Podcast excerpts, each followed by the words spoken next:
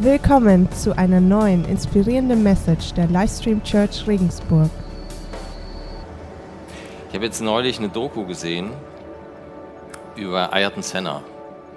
Es gibt Leute hier im Raum, die sind so alt, dass die wissen, wer das ist. Ähm, und es gibt vielleicht sogar Leute, die wissen, was der am liebsten gegessen hat.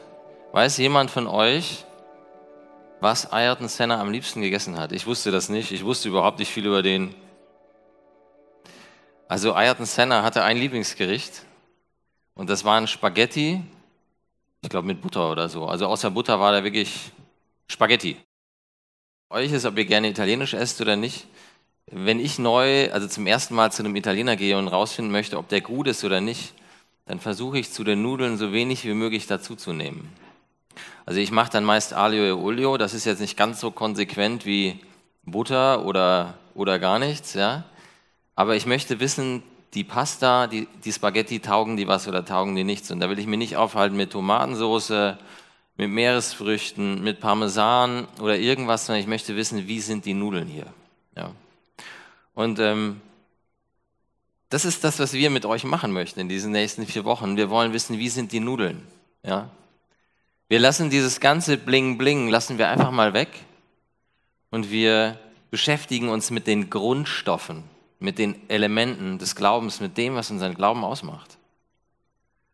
Und äh, ich weiß nicht, wie das ist. Also, keine Ahnung. Ist jemand von euch, meine Tochter, die isst gern Nudeln mit Butter? Die braucht sonst nichts dazu. Macht das jemand von euch regelmäßig? Isst jemand ständig Nudeln ohne Soße oder so? Genau, ja, Frank, genau. Also es gibt Leute, die machen das gerne. Für die meisten ist das ein bisschen komisch, weil wir uns an dieses Bling-Bling gewöhnt haben. Ne? Wir, also irgendwie, keine Ahnung, wenn da keine Tomatensauce bei ist, keine Salsiccia, kein Fenchel, kein, keine Ahnung, dann ist das irgendwie komisch. Und so denke ich, ist diese, diese Serie für uns äh, spannend. Ähm, genau, ich möchte starten mit einem Vers, den ich in den Raum stellen will. Bei niemand anderem als allein bei Jesus Christus ist Rettung zu finden. Unter dem ganzen Himmel ist uns Menschen kein anderer Name gegeben, durch den wir gerettet werden können. Bei niemand anderem außer bei Jesus Christus ist Rettung zu finden und unter dem ganzen Himmel ist uns Menschen kein anderer Name gegeben, durch den wir gerettet werden können.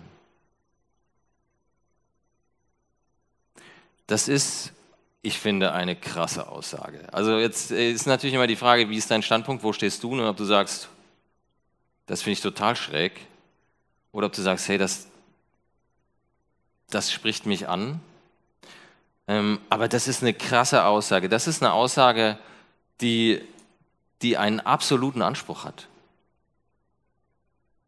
Das ist eine absolute Wahrheit, um die es hier geht. Bei niemand anderem ist Rettung zu finden. Unter dem ganzen Himmel ist uns Menschen kein anderer Name gegeben, durch den wir gerettet werden können. Kein anderer Name. Und die Postmoderne, in der wir leben, ne, jetzt bin ich kein Philosoph oder so. Es gibt ja Leute, die sagen, hey, wir sind schon in der Metamoderne, wir sind schon eins weiter. Die Postmoderne, in der wir leben und solche absoluten Wahrheiten, das geht total schlecht. Ne? Also das passt gar nicht gut. Ähm, du kannst wirklich, du kannst sämtliche Positionen vertreten, du kannst Sachen auf dein Auto schreiben oder, ähm, oder hochladen. Äh, in dein Profil stellen. Das ist wirklich verrückt. Das, also man kann heute wirklich alles glauben und behaupten und so weiter, solange man das für sich macht. Ja. Sobald du sowas formulierst, das einen absoluten Anspruch hat, wird es schwierig. Das sind sowas, diese Aussagen, ja, wenn wir mal das ganze Bling Bling weglassen, das sind Top-Voraussetzungen für so einen richtigen Shitstorm. Und das ist der Grund, warum diese Serie Shitstorm-Serie heißt. Ja? Wir gehen zu den Grundstoffen, zu den Elementen. Ähm, und das, also, wenn das nicht polarisiert, keine Ahnung, dann, dann hat jemand einfach nicht richtig zugehört. Ist ja okay, ist nicht schlimm, ja? Aber wenn das nicht polarisiert, dann, dann weiß ich auch nicht. Das sind wirklich Top-Voraussetzungen für einen Shitstorm. Für einen Shitstorm reicht schon viel weniger. Ich weiß nicht, was euch einfällt welchen Shitstorm ihr in den letzten Monaten mitbekommen habt. Ich fand es total interessant, jetzt vor ein paar Tagen, da war ja dieses G7-Treffen ne, in Elmau. Ja, und da kann man auch wieder unterschiedlich drüber denken. Und ich will keine Politik machen, alles vollkommen wurscht. Ich erwähne das nur. Ja. Also jedenfalls gab es ja dieses G7-Treffen in Elmau. Und da gab es halt auch Interviews und so. Und da hat eine Journalistin Bundeskanzler Scholz gefragt, äh, also hat so eine Frage gestellt zu dieser Situation in der Ukraine. Ungefähr hat sie gefragt, könnten Sie konkretisieren, auf welche Sicherheitsgarantien für die Ukraine, für die Zeit nach dem Krieg, sich die G7-Staaten geeinigt haben? Könnten Sie das konkretisieren? Und seine Antwort, hat jemand die Antwort mitbekommen? Hat keiner mitbekommen? Seid ihr aktiv so? Also Nachrichten? Okay, ja, also da, genau. Und seine Antwort war, ja, könnte ich. Dann kam ganz lang nichts und dann kam der Hinweis, das war's. Und ähm, das war natürlich total problematisch, ja, weil Leute gesagt haben, Journalisten haben sich zu, Welt, äh, zu Wort gemeldet, haben gesagt, hey, das ist total selbstverliebt, das ist voll arrogant, das geht gar nicht. Ja. Politische Gegner waren da, die haben, waren natürlich auch dankbar, dass sie jetzt ein Interview geben konnten, eine kurze Stellungnahme, hey, das geht gar nicht, ne, sowas kann man nicht bringen, das ist ja voll arrogant. Und ähm, jetzt mal unabhängig davon, ob das arrogant ist, ob das selbstverliebt ist oder ob das vielleicht auch einfach ein bisschen Humor ist und man sowas, also sowas vielleicht möglich sein sollte, ja. War das so, also das war so an der Schwelle zu einem Shitstorm. Das ging gerade los. Ich habe das dann nicht weiter verfolgt. Ja, wir haben aktuell auch andere Probleme. Aber ähm, das war wirklich, das war gerade so an der Schwelle.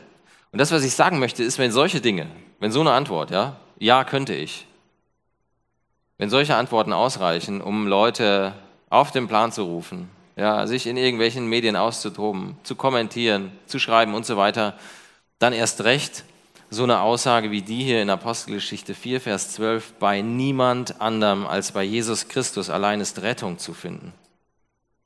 Unter dem ganzen Himmel ist uns Menschen kein anderer Name gegeben, durch den wir gerettet werden können. Ich finde es total schwierig, über sowas zu sprechen. Ja, Ausnahme heute Morgen. Ne? Das ist so ein geschütztes Umfeld. Die allermeisten sind irgendwie, keine Ahnung, freuen sich, dass hier heute Morgen jemand was sagt. Vielleicht du nicht, ist okay, ist in Ordnung, bist einfach so da, weil man dich mitgenommen hat oder alles okay, ist toll, dass du da bist. Ja. Ähm, ist wirklich schön, ja. Also der Gottesdienst ist eigentlich mehr für dich als für die anderen. Aber Trotzdem ist das so ein geschütztes Umfeld. Wenn du hier vorne hingehst, hast dich irgendwie vorbereitet, gebetet und so weiter, dann kannst du damit rechnen, dass du relativ viele Likes bekommst nach dem Gottesdienst und relativ wenig Daumen nach unten gehen. Aber wenn ich jetzt, ich habe jetzt am Wochenende zusammengesessen mit ein paar Kollegen und das war ein komplett anderes Umfeld.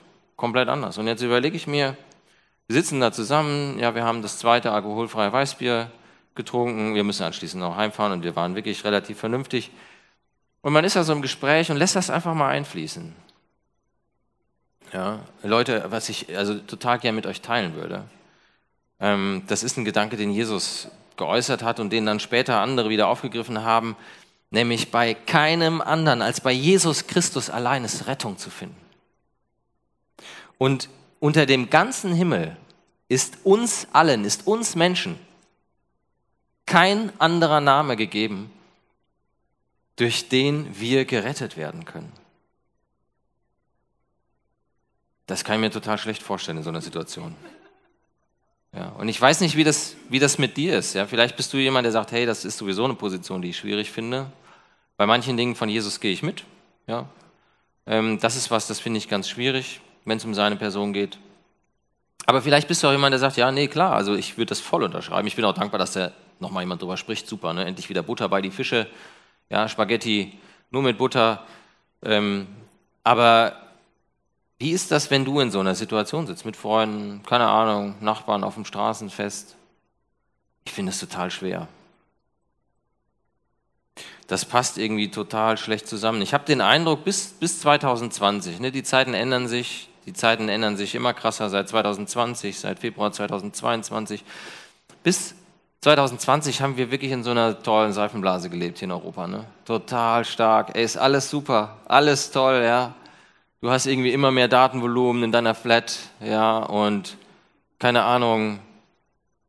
Du, die Sachen, du kannst die Sachen kaufen. Ne? Also man kann Fleisch kaufen und grillen und es kostet kein Geld, wenn man Fleisch mag. Und ähm, irgendwie, irgendwie passt alles. Es, es wird alles immer schöner und ist so eine richtig tolle Seifenblase. Und Also eine Partymentalität, ne? Und gerade in so einer Party, ich meine, das bröckelt jetzt. Das ist ziemlich, also der Putz bröckelt. Ja, der Putz ist in Teilen schon von der Wand gefallen und uns ist so ein bisschen deutlich geworden, dass das, hey, das, das, sind, das wollen ja gar nicht alle mitfeiern bei unserer Party, ne? Hier in Europa. Ja, es, es sind gar nicht alle so voll auf Party-Modus eingestellt. Ähm, ich glaube, die Zeiten ändern sich, ja, ohne jetzt da tiefer einsteigen zu wollen. Aber in so einer Partymentalität, wie wir die hatten die letzten Jahre, passt da passt sowas voll schlecht rein. Da kannst du total schlecht über solche Inhalte reden. Ich glaube, dass sich das ändert. Ich glaube, dass gerade junge Menschen echt fragen und, und ziemlich, ziemlich deutlich spüren, dass dieses, hey, es ist alles egal, es ist alles gleich, es ist alles wurscht, dass das irgendwie nicht sein kann. Dass gerade junge Menschen Antworten suchen und, und fragen, hey, da muss doch irgendwas sein, an dem ich mich festhalten kann. Also irgendwas muss doch gültig sein. Ich glaube, dass diese Offenheit auch solchen Positionen gegenüber, dass die, dass die wieder mehr kommen wird. Aber was man auch sehen muss, ist, dass solche Aussagen, dass die eigentlich nie gepasst haben. Ja, das ist, das ist vor 2000 Jahren so gewesen. Wir schauen uns das gleich an. Und das ist heute immer noch so. Ja, und dazwischen, da hat man dich halt, da gab es ja keinen Shitstorm oder so, ja. Da hat man dich nicht irgendwie bei Twitter ausgeklammert, ja, sondern da hat man dich halt verbrannt, ja. Und vielleicht hat man dich vorher noch gefoltert. Vielleicht haben wir dich auch einfach nur weggeschlossen. Aber populär, also das, das ist immer schwierig gewesen. Ich möchte mir gern mit euch diese Szene, in der diese, dieser Satz ausgesprochen wird, die möchte ich mir gern mit euch anschauen. Und jetzt ist es so, wir sind ja hier in einer, ja, so einer, weiß ich nicht, ist das eine evangelikale Gemeinde oder so, sowas in der Richtung. Also, ne? Also so die, die, die Evangelikalen, die können immer noch relativ viel Bibeltext und so. Aber trotzdem wird das immer ein bisschen weniger, weil man soll den Leuten nicht zu viel zumuten und wenn jemand dann so viel vorliest, ist das echt schwierig. Vor allem, wenn, wenn das Mikro zwischendurch nicht ganz so funktioniert. Na, jetzt, ich glaube, es liegt an mir. Ähm, genau, das ist echt schwierig. Also man kann den Leuten nicht zu viel Text zumuten. Trotzdem möchte ich gerne mit euch diese Szene einfach mal lesen. Es ist ein gut lesbarer Text und ich glaube, wir kommen da gemeinsam durch. Ja, eigentlich eine total interessante Situation. Ne? Also da sind Petrus und Johannes also zwei Freunde von Jesus. Jesus war gestorben, Jesus war wieder auferstanden, Jesus hatte sich von ihnen verabschiedet und inzwischen hat es da noch so eine ganz, ganz krasse Szene in Jerusalem gegeben, äh, die immer noch, also von, von großen Teilen der Bevölkerung nicht verstanden worden war. Ähm, am Pfingstfest war einfach was total Verrücktes in der Stadt passiert. Ja. Ähm, die, die Freunde von Jesus hatten, hatten den Heiligen Geist empfangen, was auch immer das bedeutete. Und jedenfalls, jetzt gehen zwei von diesen Freunden von Jesus, ne, Jesus war ja nicht mehr da, ähm, gehen in den Tempel. Die haben sich da getroffen, wahrscheinlich mit ein paar anderen. Ähm, das war ein großer, ein großer Ort, ein großer Raum. Ne? Und da haben die, werden die sich ausgetauscht haben, die werden miteinander gebetet haben. Und die sind da reingegangen und äh, gibt es verschiedene Tore, durch die man gehen kann. Und da saß halt ein gelähmter Mann. Und der saß immer da.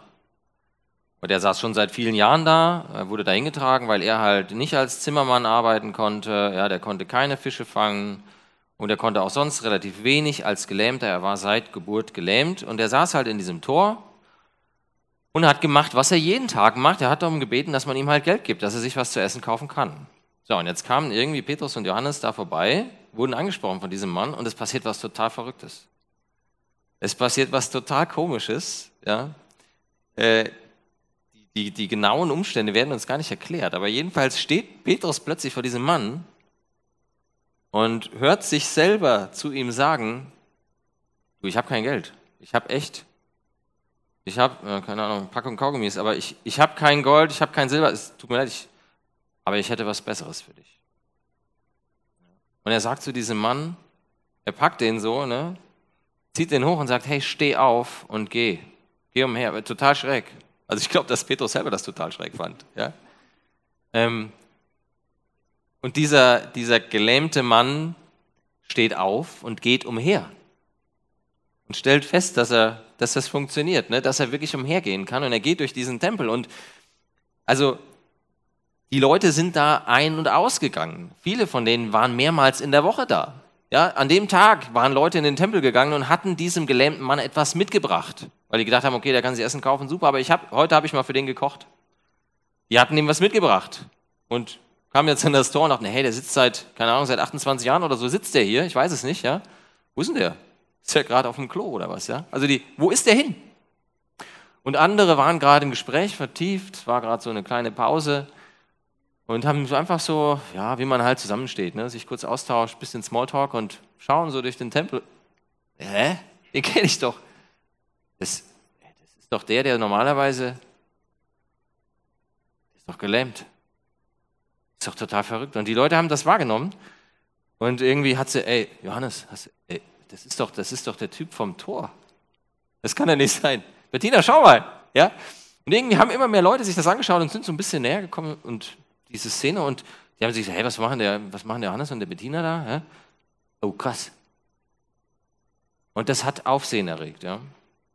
Die Leute haben das gecheckt, die haben das wahrgenommen. Und ähm, irgendwann haben die festgestellt, dass dieser gelähmte Mann zwei Männern hinterherläuft. Ja? Und äh, dass der irgendwie immer so an den, ey, und krass, preis den Herrn, ja.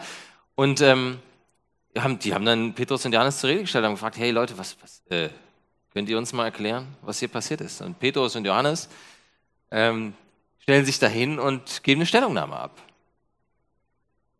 Und ähm, an dieser Stelle steigen wir ein. In Apostelgeschichte 4, Vers 1. Petrus und Johannes sprachen noch zu der Menge, als plötzlich einige Priester, der Kommandant der Tempelwache und eine Anzahl Sadduzäer auf sie zutraten. Voll Zorn darüber, dass die Apostel es wagten, vor dem Volk als Lehrer aufzutreten und dass sie die Auferstehung Jesu bezeugten und damit verkündeten, die Toten würden auferstehen. Das fanden gerade diese Sadduzäer überhaupt gar nicht Deshalb nahmen sie die beiden fest und weil es schon spät war, weil es bereits Abend war, sperrten sie sie über Nacht ins Gefängnis. Aber viele von denen, die die Botschaft der Apostel von Petrus und Johannes gehört hatten, kamen zum Glauben, sodass die Zahl der Christen auf etwa 5000 anwuchs. Am nächsten Tag trat der Hohe Rat in Jerusalem zu einer Sitzung zusammen. Neben den führenden Priestern den Ratsältesten und den Gesetzeslehrern nahmen auch der Hohepriester Hannas und Kaiphas, Johannes und Alexander daran teil. Auch die übrigen Vertreter der hohenpriesterlichen Familie waren vollzählig anwesend. Die wollten wissen, was da los ist. Ja, die waren alle da. Sie ließen Petrus und Johannes vorführen und begannen das Verhör. Mit welcher Kraft und in wessen Namen habt ihr den Gelähmten geheilt, wollten sie wissen. Spannend, oder? Also das war sonnenklar. Die haben das gar nicht in Frage gestellt. Wir stellen das jetzt in Frage. Wir sagen, hey, die Leute vor 2000 Jahren, das waren ja alles Deppen. Das waren ja alles Deppen. Denen konnte man was vormachen. Ja? Der war gar, das war gar kein Gelähmter und so. Ne? Das war irgendwie, weil wir sind alle viel smarter. Hallo, wir leben in 2022. Ja, wir können bald irgendwie gegen Geld regelmäßig auf den Mond fliegen und noch viel weiter und so. Wir sind, und das, waren, das war halt alles ein bisschen einfacher. Ne? Weiß man ja, ne? vor 2000 Jahren. Ähm, aber die haben das nicht in Frage gestellt ähm, die wollten wissen, mit welcher Kraft und in wessen Namen habt ihr das getan? Habt ihr diesen Gelähmten geheilt? Vom Heiligen Geist erfüllt gab Petrus ihnen folgende Antwort. Führer unseres Volkes, verehrte Ratsmitglieder, wenn wir uns heute dafür verantworten müssen, dass wir einem kranken Menschen Gutes getan haben, und wenn ihr uns fragt, auf welche Weise er denn gesund geworden ist, dann sollt ihr alle und das ganze israelitische Volk wissen, es geschah im Namen von Jesus Christus aus Nazareth, den ihr habt kreuzigen lassen und den Gott von den Toten auferweckt hat. Seine Kraft hat bewirkt, dass dieser Mann hier gesund vor euch steht. Jesus Christus ist der Stein. Das ist so ein Zitat aus dem Alten Testament. Also die Leute, die dazugehört haben, die wussten ziemlich genau, was die zwei damit sagen wollten. Jesus Christus ist der Stein, den ihr, die Bauleute, voller Verachtung beiseite geschoben habt und der zum Eckstein geworden ist. Bei niemand anderem, bei niemand anderem ist Rettung zu finden. Unter dem ganzen Himmel ist uns Menschen kein anderer Name gegeben, durch den wir gerettet werden können. Die Unerschrockenheit, mit der Petrus und Johannes sich verteidigten, machte großen Eindruck auf die Mitglieder des Hohen Rates, zumal es sich bei den beiden offenbar um einfache Leute ohne besondere Ausbildung in der Heiligen Schrift handelte. Sie wussten, dass Petrus und Johannes mit Jesus zusammen gewesen waren, Aber sie hatten nichts in der Hand, um ihnen zu widersprechen, denn der, der gelähmt gewesen war, stand bei den Aposteln.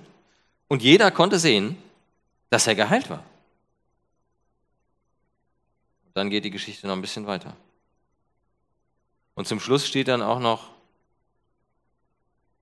immerhin, einfach um das nochmal zu unterstreichen, immerhin war der Gelähmte über 40 Jahre alt und dass jemand, der von Geburt an gelähmt gewesen war und über viele Jahre täglich im Tempel gesehen worden war, nach so langer Zeit noch gesund wurde, war ein besonders eindrucksvoller Beweis für Gottes Macht.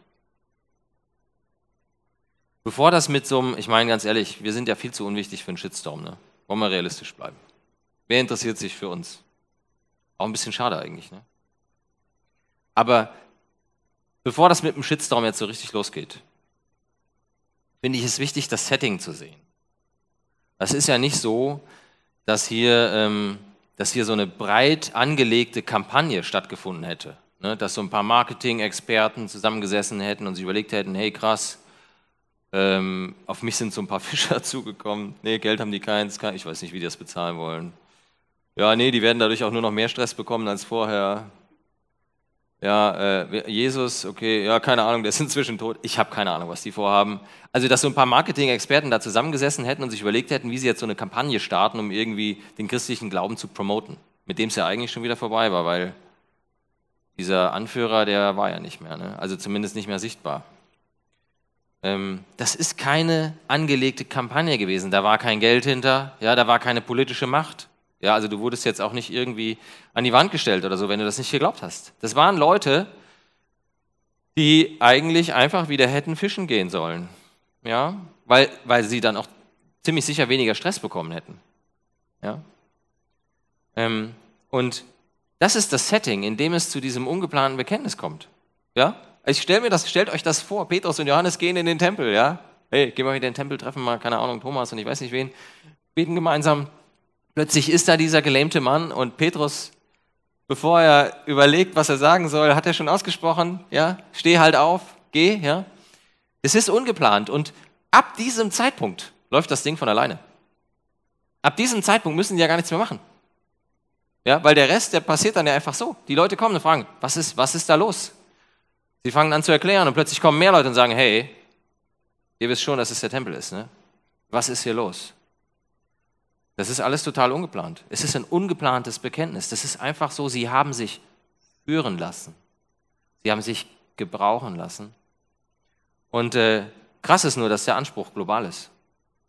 Und dass die zwei dann da stehen und sagen, bei niemand anderem, bei wirklich niemand anderem als bei Jesus Christus ist Rettung zu finden.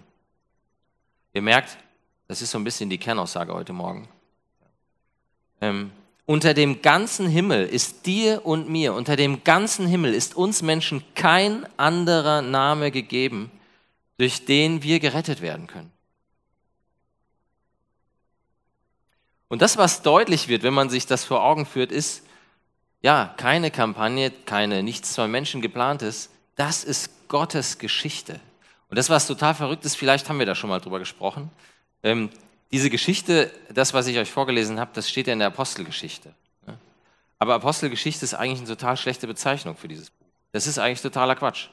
Weil das war ja nicht die Geschichte der Apostel. Sondern das, was wir hier lesen in der Apostelgeschichte, das ist die Geschichte Gottes mit seinen Aposteln. Ich finde, also jetzt könnt ihr sagen, Korinthenkacker, Erbsenzähler, ich finde, das ist ein krasser Unterschied. Wer ist die handelnde Person? Die handelnde Person in dieser Geschichte, auch hier in Kapitel 4, sind nicht die Apostel. Die handelnde Person ist Gott. Und das, was hier passiert, das, was, wo, wo Petrus und Johannes gerade reinschlittern, weil sie sich führen lassen, ja, das, was hier passiert, hat Jesus ihnen vorher angekündigt. Jesus sagt, und das ist also ein Schlüsselvers in der Apostelgeschichte, ne, das ist eigentlich das Programm für den Rest des Buches. Ja. Das ist Kapitel 1, Vers 8, da sagt Jesus zu ihnen, wenn der Heilige Geist auf euch herabkommt, dann, wenn der Heilige Geist auf euch herabkommt, dann werdet ihr mit seiner Kraft ausgerüstet werden und das wird euch dazu befähigen, meine Zeugen zu sein. Es wird euch zu meinen Zeugen machen. Und zwar in Jerusalem, in ganz Judäa, in Samarien und überall sonst auf der Welt, selbst in den entferntesten Gegenden der Erde. Jetzt sind wir hier ziemlich am Anfang des Buches. Das heißt, wir sind noch an der ersten Station, wir sind noch in Jerusalem. Ihr werdet meine Zeugen sein in Jerusalem. Es ist Gottes Geschichte, die hier geschrieben wird. Es ist Gottes Kampagne. Und diese zwei sind dabei. Lassen sich, lassen sich führen.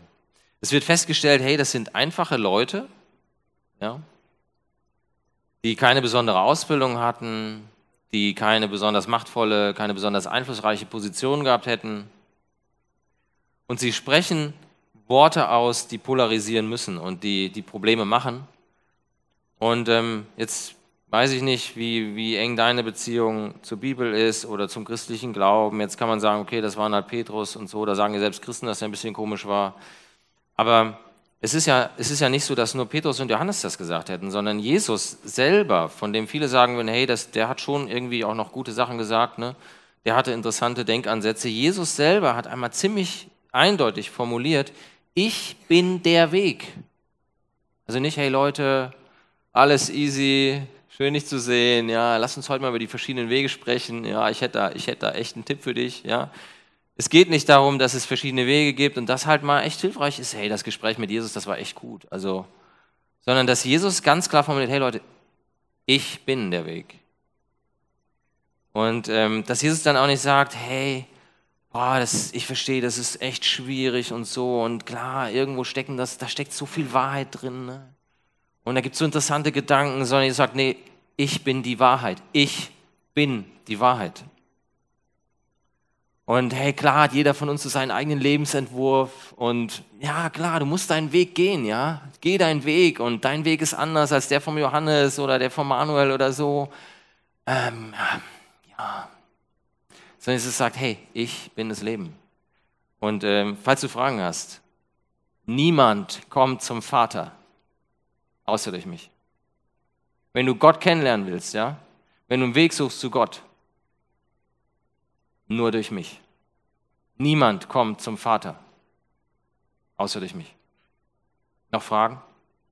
Finde ich krass. Ja? Also das heißt, das sind jetzt nicht nur Petrus und Johannes, die polarisieren, sondern das ist Jesus selber. Und wenn du den Eindruck hattest, Jesus ist ein interessanter Typ und so, der hat echt nette Sachen, Nächstenliebe und so, dann möchte ich bitten, dass du dir das auch mal gibst. Ja? Johannes 14, Vers 6, ziemlich bekannt. Niemand kommt zum Vater, es sei denn durch mich. Und äh, ich habe das vorhin gesagt, ich finde es total schwierig, sowas zu vertreten. Hier, das ist ja alles super easy. Ne? Wir jetzt sind, keine Ahnung, die Zeit läuft. Ich habe nicht mehr viel Zeit, aber es sind schon ein paar Minuten vergangen. Ihr seid alle total relaxed. Ihr lasst euch überhaupt nicht anmerken, dass ihr das vielleicht schwierig findet, dass ihr das persönlich anders seht. Ja? Aber wenn wir hier rausgehen ja, und den Abend, vielleicht bist du selber doch auch überzeugt. Vielleicht sagst du, nee, ich würde das unterschreiben. Aber wenn wir hier rausgehen und am, keine Ahnung, in der Woche abends Freunde treffen oder so, Stammtisch, keine Ahnung, mit Kollegen weg sind oder so, dann wird das alles viel schwieriger. Und dann müssen wir uns die Frage stellen, ob wir bereit sind, dem wirklich zu folgen. Ja? Ob wir bereit sind, das zu berichten, zu bezeugen, was Jesus für uns bedeutet. Ähm, damit haben die ja auch angefangen. Die haben erstmal damit angefangen zu bezeugen, zu berichten, was Jesus, ja, dass halt Jesus derjenige gewesen ist, der das getan hat. Und dann haben sie das fast richtig aufgemacht. Und ähm, ich finde es, also mir wird das ultra schwer fallen diese Woche. Aber ich finde es wirklich enorm ermutigend zu sehen, dass, hey, dass Petrus und Johannes ja nicht immer so gewesen waren. Ja, also die Bibelkenner unter euch, die Leute, die schon so ein bisschen mehr gelesen haben, äh, bisschen informierter sind, die wissen ja krass, also wenige Wochen zuvor war das mit Petrus alles noch ganz anders gewesen. Finde ich total interessant, darüber nachzudenken. Ne? Ein paar Wochen vorher, ja, da hatte Petrus noch also Sorge vor dem ganz, ganz großen Shitstorm, ja, da in was rein zu gelangen, aus dem er nicht mehr rauskommt, äh, verhaftet zu werden. Und als man ihn gefragt hat im Kleinen, es war ja nicht öffentlich, hier steht er vor dem hohen Priester, ne? hier, also da stehen die Leute, die Einfluss haben, ja, die Creme. Da war er irgendwo im, im Dunkeln ja, gefragt worden, hey, kennst du den eigentlich auch, den Jesus? Und da hat er so eine Angst gehabt, da hat er so einen Respekt gehabt, dass er gesagt hat, nee, keine Ahnung, keine Ahnung, Jesus. Und das hat er wiederholt gesagt. Ne? Was ist seitdem passiert? Es sind wenige Wochen vergangen. Es ist wenig. Jesus ist nicht mal mehr da. Ja? Also nicht mehr sichtbar. Was ist seitdem passiert? Der Heilige Geist ist, ist gegeben worden. Ja, er, er hat Petrus, er hat Johannes, er hat die anderen erfüllt. Und es gab, es gibt einen Petrus vor diesem Ereignis und es gibt einen Petrus nach diesem Ereignis, der war dann auch nicht frei von Fehlern und so, ne? hat auch weitere Böcke geschossen. Aber es gibt einen Petrus nach diesem Ereignis und ähm, der, der Unterschied liegt auf der Hand. Das hier ist eine andere Person. Und ähm, ich möchte uns ermutigen, wenn du das glaubst, wenn du davon überzeugt bist, ich möchte uns ermutigen, dass wir uns erfüllen lassen vom Heiligen Geist. Super, danke. Ähm, und dass wir, dass wir uns auch in solche Situationen reinführen lassen wie Petrus da, der, der vor diesem Mann stand und eigentlich gar nicht wusste, was er da gerade sagt.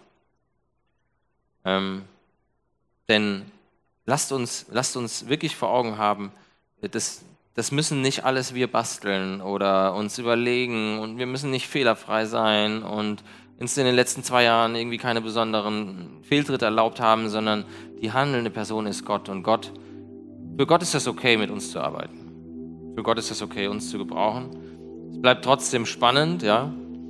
Die Wahrheit war selten populär, ja. Ähm, aber das macht sie nicht weniger wahr. Ähm, und es macht sie auch nicht weniger dringlich. Darum, ja, wenn du davon überzeugt bist, will ich dich, will ich dich ermutigen, gib dem Geist Gottes Raum in deinem Leben, dass Gott dich gebrauchen kann. Und wenn du, wenn du sagst, ich hätte es doch lieber mit Tomatensauce gehabt, ja, mit Meeresfrüchten. Vielleicht wäre was dabei gewesen, ich hätte die Spaghetti liegen lassen können. Dann ähm, ja, möchte ich dich trotzdem einladen, dir das mal zu geben, das mal zu lesen und ähm, dich auf das einzulassen, was nicht nur Petrus über Jesus gesagt hat, sondern was Jesus auch über sich selber gesagt hat. Genau. Wir singen ein Lied und anschließend würde ich noch